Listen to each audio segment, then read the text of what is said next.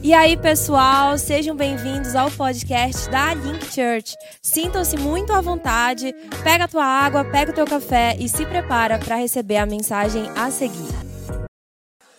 Louvado seja o nome do Senhor. Trouxe uma palavra hoje para vocês, muito importante, que essa palavra, eu poderia dizer que de um tempo para cá, ela mudou a minha vida, né? E em cima dessa mudança de vida, dessa transformação, dessa verdade que eu tenho vivido de um tempo para cá, eu construí essa palavra para compartilhar com vocês. Ela já tem algum tempo, mas ela é muito forte. E esse tempo aqui tocou muito o meu coração. Eu queria iniciar contando uma historinha para você. Há muitos anos atrás, há cerca, há mais de 20 anos atrás, né? Eu tive o privilégio de conhecer a Jesus. Eu tive o privilégio de ouvir a Deus. Né? E eu passei por dois estágios. O primeiro de ouvi-lo e de poder acessar e falar com ele. E depois, depois desse tempo de relacionamento, de poder obedecê-lo.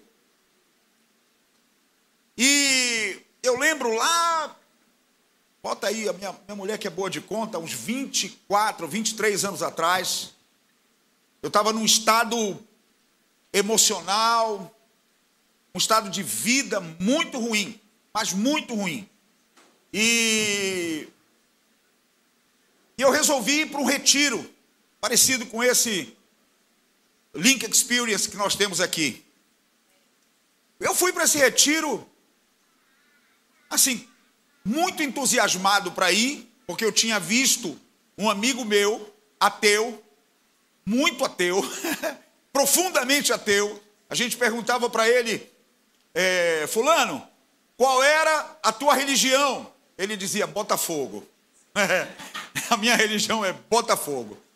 E, e ele era nesse nível. E ele foi para esse encontro, foi para esse retiro, e quando ele voltou de lá, ele voltou convertido. Aquilo tocou no meu coração. Eu ia lá para uma célula, e aí eu fui para esse retiro. E eu fui, vou, vou, ser sincero para você, eu não tinha nem Bíblia. Eu lembro que alguém me levou para esse retiro, e na, na, na ida eu disse: Olha, para aí na 14, na CPAD, que eu vou comprar uma Bíblia, porque aqui está escrito que tem que levar a Bíblia. Eu nunca tinha nem aberto a Bíblia. E fui. Levei uma Bíblia preta que está lá em casa até hoje, toda anotada. E cheguei lá cético, ainda muito cético. Assim, já com algumas experiências muito mínimas e pequenas com Deus, mas cético. E aí chego lá e começam as palavras, ministrações, e tem um momento lá que os líderes lá disseram: olha, você vai ter um momento com Deus agora, né? Você vai falar com Deus, você vai pedir perdão para Deus. E eu lembro que nesse momento começou a cair uma chuva enorme, forte.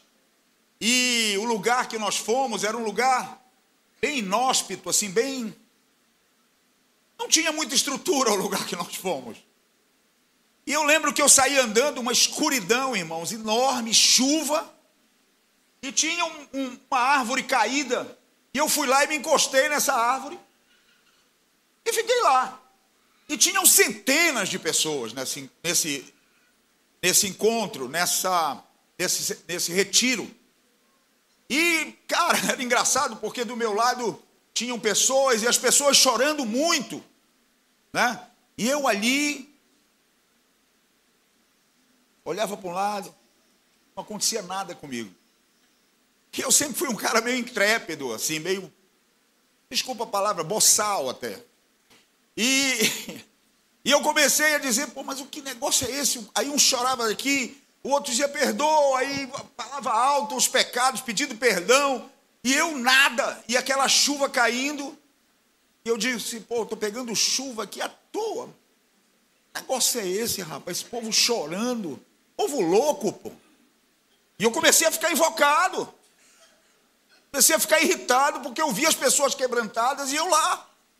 Aí teve uma hora, irmãos, eu acho que eu nunca tinha feito isso na minha vida. Né? Eu lembro bem desse momento. Bem. Eu olho para o céu e digo para Deus. Eu fui assim um pouco suicida, uma época, né? Um pouco meio doido assim, fiquei mal mesmo, depressivo. Eu olho para o céu e digo assim: Deus, tu está falando com esse povo todo aqui. Tu não vai falar comigo? Olha, tinha temor nenhum, nada. Não sabia quem era Deus, né? Nada. Não vai falar comigo? Aí fiquei olhando para o céu, parecia até que vinha alguma. Sentado lá. E aí eu comecei a falar umas palavras que nem dá para falar aqui. Palavras malas, como dizem lá no Chile. Cara, e começo naquela arrogância. Que eu estou nessa arrogância, irmãos, eu ouço um barulhinho. Crec, pá! O galho que eu estava encostado cai, quebra, eu caio para trás na posição ginecológica, fico lá, a água caindo na minha cara, e eu, sem brincadeira mesmo, meu coração começou a palpitar. Eu comecei, aí eu fiquei com medo nessa hora. Que eu disse, ele me respondeu, né? me deu logo um nocaute aqui. E eu fui para o chão. E lá eu fiquei por alguns minutos. E aí o meu coração começou a acelerar, acelerar, acelerar. Aquela sensação de choro que eu não tinha, não sei quantos anos, acho que mais de 10 anos eu não chorava. Estava arrebentado, irmão. Eu comecei a ter aquela sensação da presença de Deus. E eu disse: Fala comigo. E ele me disse lá algo muito forte. Eu tive um encontro com Deus naquele dia. Um encontro poderoso. Um encontro que eu não me esqueço, ainda na posição ginecológica. Eu coloquei minhas pernas em cima da, da, da árvore assim e fiquei lá, com medo. Né? E ele me disse: Não tenha medo, eu ficarei contigo até o final. Aí, irmãos, o que aconteceu depois daquela palavra? Eu comecei a chorar ali, fiquei chorando ali. Os irmãos todos foram embora. Eu fiquei lá. Aí depois eu já ouvi: irmão, irmão, era o pessoal me procurando e eu lá. Aí vieram os irmãos, me juntaram e levaram para a cadeira, eu todo enlameado. Parece um, parecia um porco, todo sujo. Me colocaram lá na cadeira e eu lá chorando encerraram lá a história. E essa foi a primeira vez, a primeira vez que eu ouvi claramente Deus falar comigo. E a partir daí, irmãos, toda a minha trajetória cristã, e eu tenho pessoas aqui para carimbar o que eu estou falando, foi sempre falando com Deus e ouvindo a Ele. Jamais alguém me ensinou isso. Eu tive essa primeira experiência com ele. E até hoje, irmãos. Até hoje. Ontem eu até encontrei o irmão lá no portal. Eu corri, falando com Deus, cheguei no portal, dei um tempinho lá. Fui lá para o meu banquinho, estava lotado o portal. Falei com Deus, ouvi a Deus. Ouvi sobre o que eu teria que pregar hoje. E tem algumas pessoas que dizem: ah, mas eu disse isso um dia. Ah, se Deus falasse comigo, sabe, eu faria qualquer coisa que Ele me pedisse ou mandasse. Eu mesmo disse isso também, algumas vezes. Porém, Ele me ouviu e eu comecei a ouvir a Deus e a falar menos com Ele. O grande detalhe é esse, o pastor Vitor falou isso em dois cultos. O grande detalhe de estar com Deus é dar um tempo para ele falar. É nós realmente crermos que nós temos um Pai e um Deus vivo. Um Deus que quer falar conosco. Um Deus que quer nos dar direção. E aí eu sempre tiro esse meu tempo, fico sereno fico mais quieto. Difícil ficar sereno, né, Verena? Verena está rindo aqui. E tranquilo em meu tempo a sós com Deus, né? E aí ele passa, a partir daí, a falar comigo de uma forma específica, uma forma pessoal e uma forma muito informal. E além disso, quando ele fala comigo, ele fala de uma maneira que eu realmente entendo, porque ele fala para o meu caráter, para a minha personalidade, entende? Ele fala do jeito que eu falo. Ele age comigo muitas vezes de uma maneira tão simples que eu entendo o que ele fala. E a partir daí eu, te, eu comecei a ter esse canal direto com Deus. E muitas vezes até sou um pouco chato, porque algumas pessoas querem respostas, muitas vezes é, em real time, né? Naquele, naquele momento, naquela hora, querem uma resposta. E às vezes eu digo, irmão, não tenho resposta para ti. O máximo que eu posso fazer é ouvir a Deus e depois trazer o que eu ouvi dele para você. Porém, é mais importante você ouvir a Deus do que ouvir a mim. É muito mais importante você tirar um tempo com Deus, sozinho, a sós com Ele, e falar com Ele. E foi a partir daí que eu embarquei na maior aventura em todos os tempos da minha caminhada cristã. Ouvir a Deus. Ouvir de Deus o tempo todo, todas as coisas. Eu não sei como é que você vive, e eu não sei qual é a sua esperança.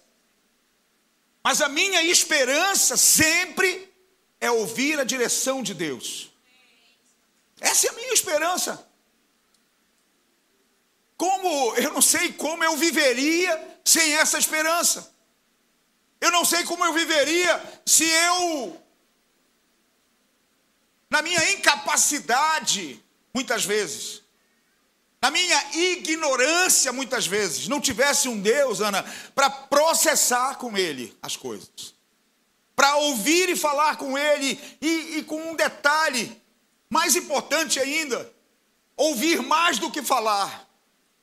Hoje, o meu tempo de oração, ou seja, o meu tempo a sós com Deus, é muito mais ouvi-lo do que falar com Ele, porque Deus prescruta o meu coração, Deus avalia o meu coração, Deus julga o meu coração. Você está preparado para embarcar nessa aventura? Você está preparado? E eu creio que quando a Bíblia fala em humilhação, ela fala isso. Você está preparada, preparado, preparada para ser julgado por Deus, ser sentenciado naquela hora, e naquela mesma hora ele dá uma direção e você ir. E aí eu me lembro uma história que a gente até contou lá em Brasília com os pastores que a gente andou. Esse tempo, eu e o Vitor, foi um tempo maravilhoso, né? Assim, eu, eu creio que eu já tinha falado isso há muitos anos no meu coração que ia acontecer isso. Eu e meu filho passamos três dias lá, no mesmo quarto, acordando, dormindo juntos, não de conchinha, um, um, não, um numa cama, outro na outra, claro. Graças a Deus. É. Enfim, foi muito legal. Mas um dia eu ouvi uma voz, nesse lugar que nós fomos, Brasília, é um lugar profético para a nossa família. Toda vez que nós vamos lá, irmãos, é uma onda. Tem alguma história para contar depois, tem algo que Deus fez que mexeu com a gente no nosso coração. O último dia lá em Brasília, eu até comentei com o Vitor e com o Alessandro, é, a conferência foi legal, muita palavra verdadeira, muita palavra de Deus, mas eu não ouvi nada. para que eu fui falar isso? Fomos lá no último dia, o Gustavo Pai disse: Olha, chamou duas irmãzinhas, novinhas, irmão, para orar por mim. Cara, fazer um morro de, de tanta revelação que as irmãs. Enfim. Mas eu estava lá nesse lugar um dia, irmãos. E aí, estava tendo uma ministração lá, forte. Até era o Gustavo Paiva que estava ministrando. E eu lá, ouvindo a Deus, e uma hora Deus fala assim para mim: passa tudo para o teu filho. É o cão. Passa tudo que tu tem para o teu filho. Eu dizia para ele: é. Aí eu disse para Deus: mas eles são tão novinhos. Aí eu olhei para Maíra, disse, olha Maíra, tão novinha, Senhor. Ministério não é fácil, irmãos. E Deus disse: pega o teu ministério, tudo que tu tens, tudo que eu te dei, tudo que está armazenado na tua mente e no teu coração, da minha parte, entrega para Ele. Eu disse: não pode ser. Eu cheio de planos, irmãos. Plano todo traçado do que ia acontecer. Já tinha conversado com a minha liderança toda. Sabe, tudo certinho, tudo bacana, tudo dentro da lei, tudo dentro da palavra. Traçado plano para o Vitor, plano para a Verena. Naquela época não existia nem Renan, nem Lucas, e a, e a Lorena eram, não estava tão perto de nós ministerialmente como é hoje. E eu disse, Senhor, é isso? Ele disse, é, é isso. E tem mais. Tu não mais vai ser pastor titular de uma igreja. Eu tinha mais de 20 anos como pastor titular de uma igreja. Na verdade, eu só sabia, eu só sei fazer isso hoje. Eu não sei fazer mais nada. Eu desaprendi tudo e só sei fazer isso hoje. E aí eu ouvi a Deus, Fui até o Vitor e a Maíra, eles tomaram um susto, tirei eles lá da. Ficamos assim no corredor, tu lembra disso, filho? Lembra mesmo? Mais ou menos. Rapaz, quando dói a gente lembra, né? Quando é bênção, ah, tá bom, mais uma, o papai tá me dando, né? Aí eu orei neles lá, realmente passei tudo que eu tinha, transferi tudo que eu tinha. Irmãos, voltei para o meu lugar e fiquei vazio lá. Fiquei lá por um tempo, vou te falar a verdade, mal, vazio, sem nada, zero. Já perguntando para Deus qual a direção, o que, que eu faço agora? Como é que eu vou fazer com meus líderes? Olha o que o Senhor me falou.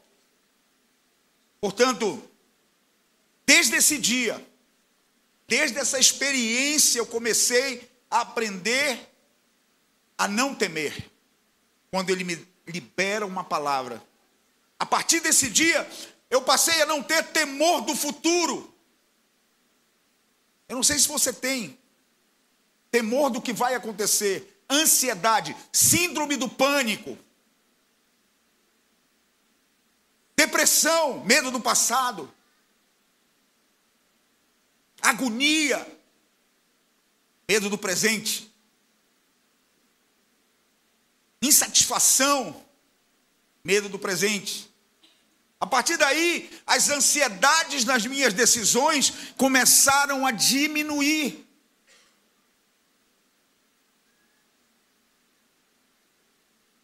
A partir daí eu disse a Deus a minha mediocridade espiritual que eu carregava até esse momento. Eu disse a Deus a minha religiosidade de somente falar com Deus para pedir, como se eu fosse o rei, me relacionando com Ele, muitas vezes como meu servo, quando o meu lugar é de súdito. Sabe qual é o meu lugar? Hoje eu tive uma revelação agora, lá nessa conferência. O meu lugar é no reino de Deus, morando perto do castelo do rei. O meu rei é Jesus. Eu moro perto do castelo dele. Eu tenho acesso à vida dele. Eu tenho acesso ao caráter dele. Eu tenho acesso às coisas dele. Eu tomo conta do jardim dele. Mas eu não sou dono.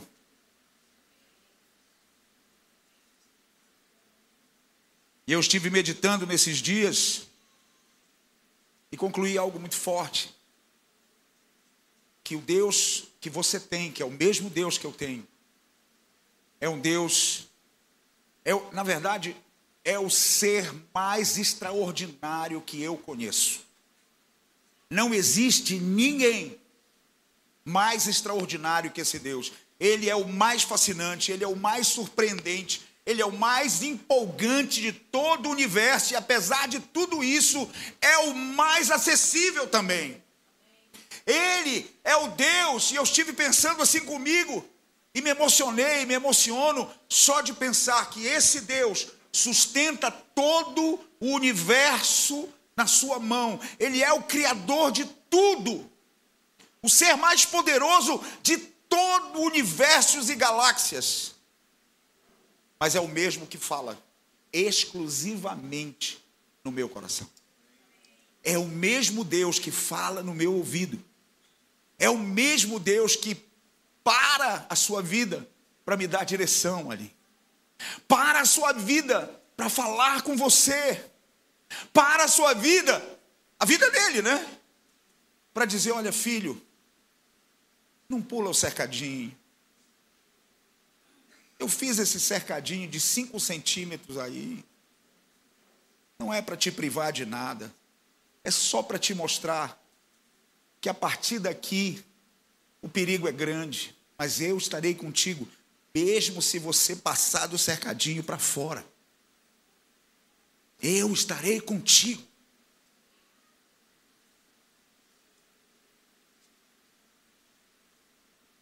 Por que Deus fala conosco? Você já fez essa pergunta para você? Um dia eu fiz. Por que Deus fala comigo, Nazaré, e contigo? Por quê? É simples a explicação. Pensa comigo, quando uma criança nasce, a reação natural dos pais é o quê? Estabelecer comunicação com a criança. Amém, irmãos? Você já viu? A criança está lá com um mês, lá no bercinho aí, gu, gu, gu, da, da, da, da, da, da, da, ei, papai, mamãe, ai, fica todo, elas, pai e mãe novo, né, pulam na frente da criança, os avós, é, e a criança lá. Por quê? Porque é algo natural nosso, é algo que vem no nosso DNA de querer nos comunicar com os filhos. E aí a criança vai crescendo e sendo estimulada a falar, se comunicar por sons, muitas vezes, por mímicas ou outros. Eu lembro bem do Judá, lembro bem da Olívia, né? A gente, naquele primeiro momento, eu e a Márcia não, porque nós fomos embora quando o Judá nasceu, mas depois que nós voltamos, ele já tinha quase um ano, e a gente querendo se comunicar com ele, ele olhava para mim, olhava para aqui, essa cara, mesma cara, né? Olhava como quem diz, eu nem te conheço, pô. Quando eu nasci, vocês foram embora para o Chile, eu, né, aquela carinha de interrogação. Assim também é Deus. Deus é pai. E como um pai, ele toma essa iniciativa de falar conosco, de nos ouvir. Por isso que ele nos criou. O objetivo de Deus é te ouvir é falar com você. O objetivo de Deus é que você o entenda como pessoa. O objetivo de Deus não foi criar a igreja como um templo para todo domingo nós estarmos nele. Esse não é o objetivo de Deus. O objetivo de Deus é estabelecer um relacionamento real com você, para que Ele possa te ajudar a caminhar para que Ele possa ajudar a te dar direção, muitas vezes na pior hora da sua vida. Talvez você esteja passando um tempo que eu passei, separado da sua família, da sua esposa. Eu passei um tempo assim, e olha, irmãos, vou falar para você. Eu tinha quatro ou cinco anos de, de fé, já era pastor. Foi o tempo que mais eu ouvi a Deus foi o tempo que eu mais me acheguei a Ele. E que tempo que eu passei! Tempo difícil, tempo ruim, mas ao mesmo tempo, um tempo refrigerado por Deus. Um tempo que parecia o inferno, mas ao mesmo tempo com o refrigério do Senhor diário, com a Sua palavra diária, com o seu consolo diário. E esse processo ele é simples e natural. Esse processo é um processo que foi criado por ele para que cada um de nós tivéssemos direção aqui nessa terra. você faz parte desse reino, onde existe um rei, só que esse rei não é um rei do mundo, como a gente conhece a maioria aí. Esse rei é um rei que você tem acesso todas as horas, todos os dias da sua vida. É um rei que conhece o teu passado e mesmo assim ele diz: Eu te amo, Silas. É um, rei, é um rei que conhece o teu presente e ele diz: Eu te amo pelo teu presente. É um Deus que já conhece o teu futuro e diz: Eu te amo pelo teu futuro. Eu te conheço. E eu te amo porque eu te criei. E eu sei quem você é. O maior objetivo de Deus é se relacionar com você e te levar à tua origem. Talvez você tenha chegado até aqui, mas assim como eu um tempo, eu me converti aos 39 anos e meio, viu, irmãos? Eu sei que eu não pareço velho, né? Estou bonitão ainda. Mas, mas, mas foi, é, jogando aqui um confetinho, melhorando a minha autoestima. Mas eu talvez você tenha chegado assim arrebentado, eu cheguei dessa maneira. A pessoa me dizia na igreja: Ah, eu sei como você chegou no fundo do poço, que todo mundo chega no fundo do poço. Eu digo: Não, irmão, que fundo do poço? Estava abaixo dele, abaixo do fundo, a ponto de eu olhar para os lados, olhar para cima e não ver nada, só ver escuridão. Mas Deus criou esse processo todo, simplesmente para te dizer: Olha, Abre tua Bíblia aí.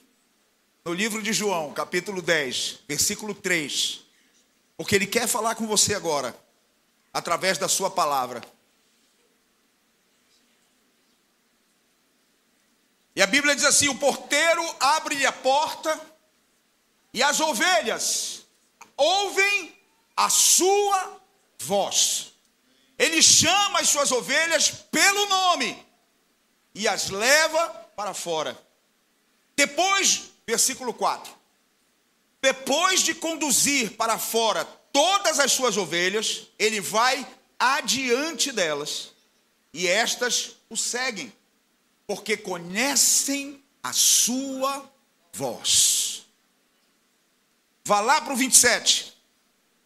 Olha o que Jesus diz: As minhas ovelhas ouvem a minha voz, eu as conheço e elas me seguem. Mantenha os seus ouvidos ligados. Essa é a palavra de Jesus. Essa é a palavra verdadeira. Agora, vamos analisar quem é a ovelha. Aí que é o grande detalhe da história. A ovelha é um animal singelo, humilde, simples, e elas são, ou eles são, ou elas são como crianças. E a revelação aqui é muito perceptível, e essa palavra, ela, ela entrou muito forte no meu coração, de maneira que eu entendi realmente quem é o meu pastor. Quem é o meu condutor? Quem é o meu mestre? Isso entrou, essa palavra entrou de uma forma forte, uma forma direta no meu coração. E assim como Jesus perguntou para mim um dia, eu pergunto para você hoje, agora, para você pensar: quem é você para Jesus? Quem é você nesse reino imensurável chamado Reino de Deus? Qual é realmente a sua verdadeira identidade? Eu já defini a minha quando essa palavra entrou no meu coração. Eu sou o pastor. Eu cheguei do Chile com essa revelação. E eu lembro que o meu filho olhou para mim e disse assim: é, pai, realmente tu ficaste doido de vez. Que eu disse para ele: eu prefiro que me chamem de ovelha do que de pastor. Que eu defini. Eu sou esse cara aqui, cara. Sabe, eu sou esse cara que para eu sair, Jesus abre a porteira. É assim. Sabe? Para eu dar o passo, eu tenho que ouvir a sua voz. Porque ele me conhece pelo nome. Sendo assim, ele me leva para onde ele quer. E muitas vezes eu tenho que dizer não para minha mulher, a única, nunca mais, unigênita. Nunca mais eu vou ter outra igual. Mas muitas vezes, nem igual nem diferente, diz ela. Amém. Mas eu tenho que dizer não para ela. Muitas vezes. Porque o meu pastor diz para mim, ovelha, não é por aí. Avisa para ela que não é por aí. Quando essa palavra entrou para mim, ele me conduz para fora, ele me conduz para dentro, ele vai adiante de mim, eu o sigo, porque eu já conheço a sua voz. Quando ele diz, é por aqui,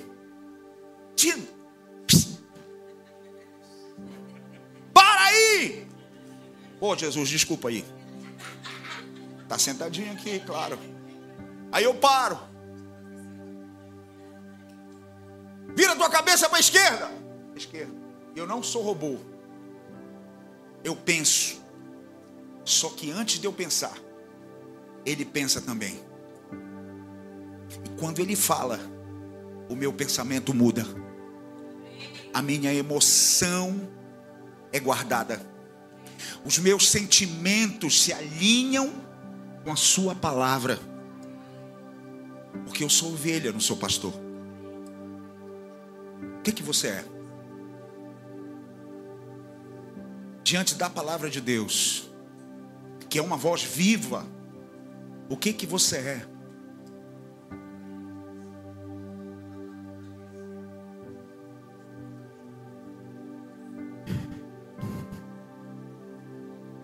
Espera aí que esse negócio é velho e ralado, né, irmão? Vão rindo. Vão rindo que vocês vão chegar lá. Vão rindo. Vou achar um negócio aqui que eu postei hoje. Aqui é ao vivo e a cores, Silas.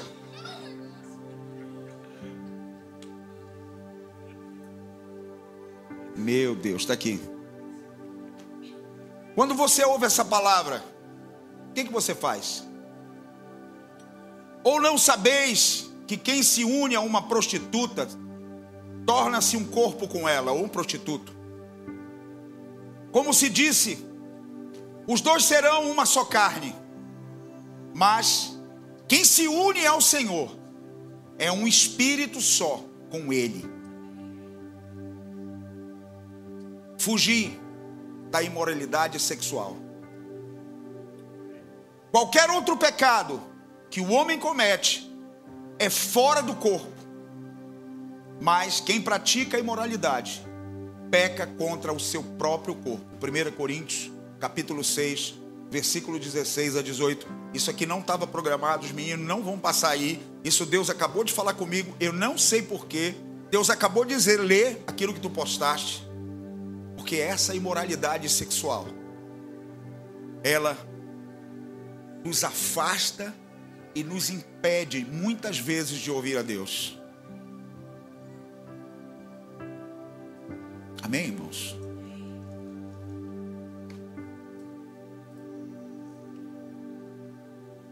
Então a revelação para mim é essa. A revelação é que aqueles que confiam em Deus, assim como uma criança confia nos seus pais e crê realmente que Jesus é o pastor das ovelhas, que é que realmente Jesus é o seu pastor, nele creem realmente. Nele depositam, preste atenção, a sua confiança. Onde está a sua confiança hoje? Por muito tempo, minha confiança esteve no meu saldo bancário. Por muito, muito tempo. Eu era viciado, irmãos, em abrir o aplicativo e olhar o saldo. Aí olhava, ah, isso cinco, seis, dez vezes, sabe o que é isso? Confiança no saldo bancário. Ou desconfiança no saldo bancário. Onde você deposita a sua esperança? Onde está a sua confiança? Você quer ouvir a Deus? Deposita a tua confiança nele. Deixa ele te pastorear. Deixa ele realmente te levar. Sabe aquela fotinha Aquela fotinho que existe de Jesus carregando uma ovelhinha aqui, eu acho aquilo lindo. É isso que Jesus quer. O Evangelho é tão simples, tão simples. E nós muitas vezes transformamos um Evangelho simples, simplório, humilde, em algo que é impossível fazer, que é impossível caminhar. Caminhar com Jesus e ouvir a Ele é muito fácil, desde que nós tenhamos um coração ensinável.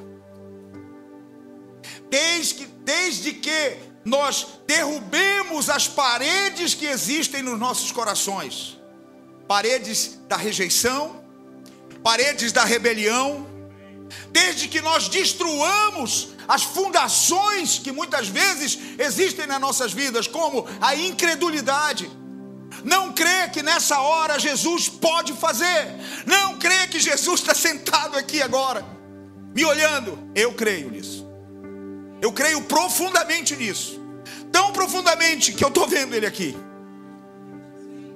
É muito doido isso, mas é verdade. Sabe, que, que você quer? Afinal, vir para a igreja todo domingo, participar das ações da igreja? Ou você quer ter acesso a esse rei? Sabe, que supre as tuas necessidades internas. Será que você já derrubou aquela fundação que está lá, lá nos seus pés, que você anda nela, chamada orgulho? Sabe, será que você já fez aquele caminho de volta real?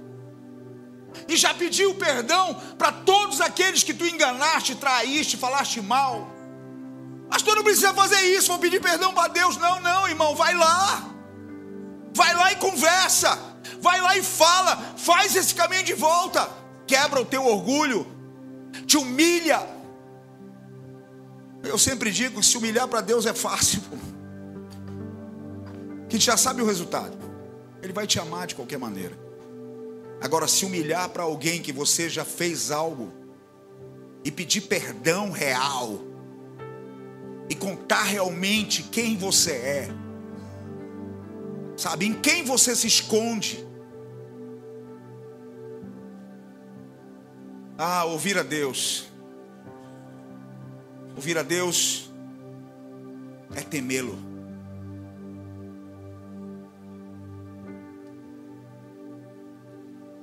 Ouvir a Deus é ter um profundo respeito e um profundo amor de decisão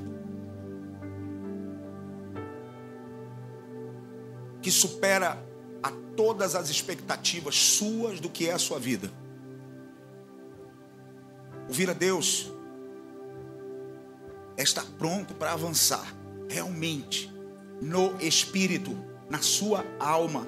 Ouvir a Deus é quando você decide dizer não para você mesmo. Sabe, não quero mais. Eu não quero mais ouvir a minha alma. Eu não quero mais ouvir o meu coração enganoso. Sabe porque a gente tem a revelação, a gente sabe, o coração é enganoso, a Bíblia diz isso. Só que todo dia a gente ouve esse coração. Todo dia a gente não quer lá ir lá com a pessoa e dizer para ela: olha, me desculpa, me perdoa, eu estou nesse processo, eu estou tentando mudar, mas eu não consigo mudar. Me ajuda em oração, me ajuda me abraçando, me ajuda de alguma maneira. O tempo acabou, está lá escrito.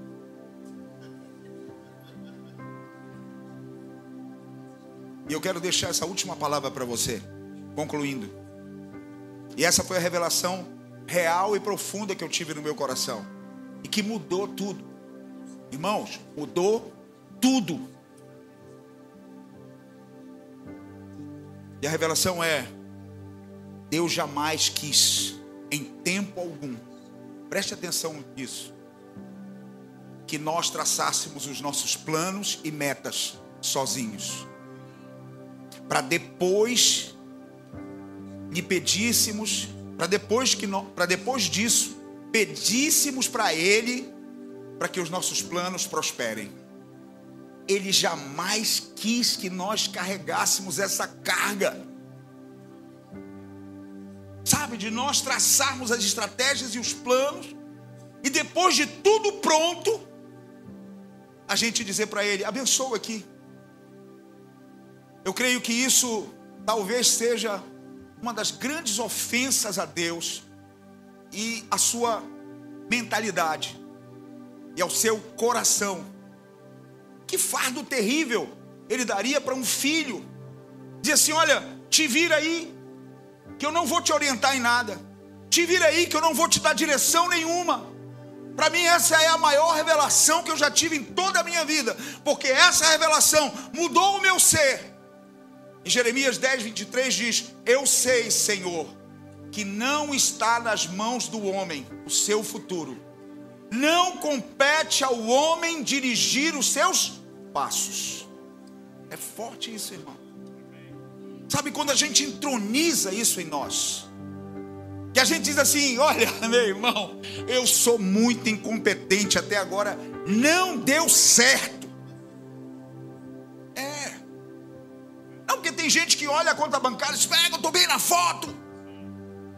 Quem dera que conta bancária, ou dinheiro, ou status, ou, ou doutorado, mestrado, ou alguma coisa parecida com isso, fosse salvar as nossas vidas, fosse nos deixar mais felizes ou menos felizes. Quem dera que fosse isso. Eu tenho 61 anos de idade, digo para você, isso no final das contas não pesa nada. Se você perde a sua casa, a sua família, seus filhos, sua esposa, isso não conta nada. O salário mensal não conta nada. Quando você ouve a Deus, vem essa palavra de confronto muitas vezes de mudança, de transformação, de dizer, cara, o que eu construí até aqui, está faltando alguma coisa. Eu não fui tão competente para chegar até aqui, porque eu cheguei aqui até aqui, mas eu sinto uma dor aqui dentro. Eu sinto falta de algo que eu não tenho. Eu não sei qual é a sua posição social ou a sua posição no ramo do trabalho ou quanto você ganha por mês. Isso tudo é legal, isso aí não tem nada de errado. Só que a minha pergunta é: dói alguma coisa dentro de você hoje?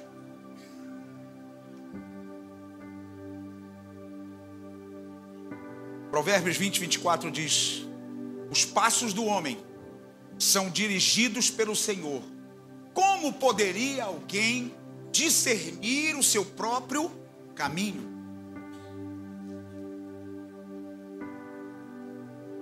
A direção está com ele. Jesus disse um dia: Eu sou o caminho, a verdade e a vida. Ninguém vai a Deus se não for por mim, Jesus. Então, andar nesse caminho andar em verdade, vivendo a vida dele, do rei, a vida de renúncia, a vida da cruz, a vida do sangue, a vida da coroa de espinhos. Sabe, eu não sou aquele crente mais que vivo por necessidade. Eu não sei como é que você vive. Eu não vivo por necessidade. Eu não vivo perto do rei para Ele suprir as minhas necessidades, porque eu tomo conta das coisas dEle. Eu vivo por remissão, porque Ele me redimiu. E a maior prova, nem mais sou eu e a minha esposa, a maior prova sou eu e meu filho. O que era impossível nós caminharmos juntos. Brasília foi a assinatura de que está tudo bem, né? Está tudo bem. A graça está sobre nós. Estamos bem. Eu vivo dizendo isso e eles me encarnam. Fique de pé, em nome de Jesus. E aplauda bem forte o Senhor.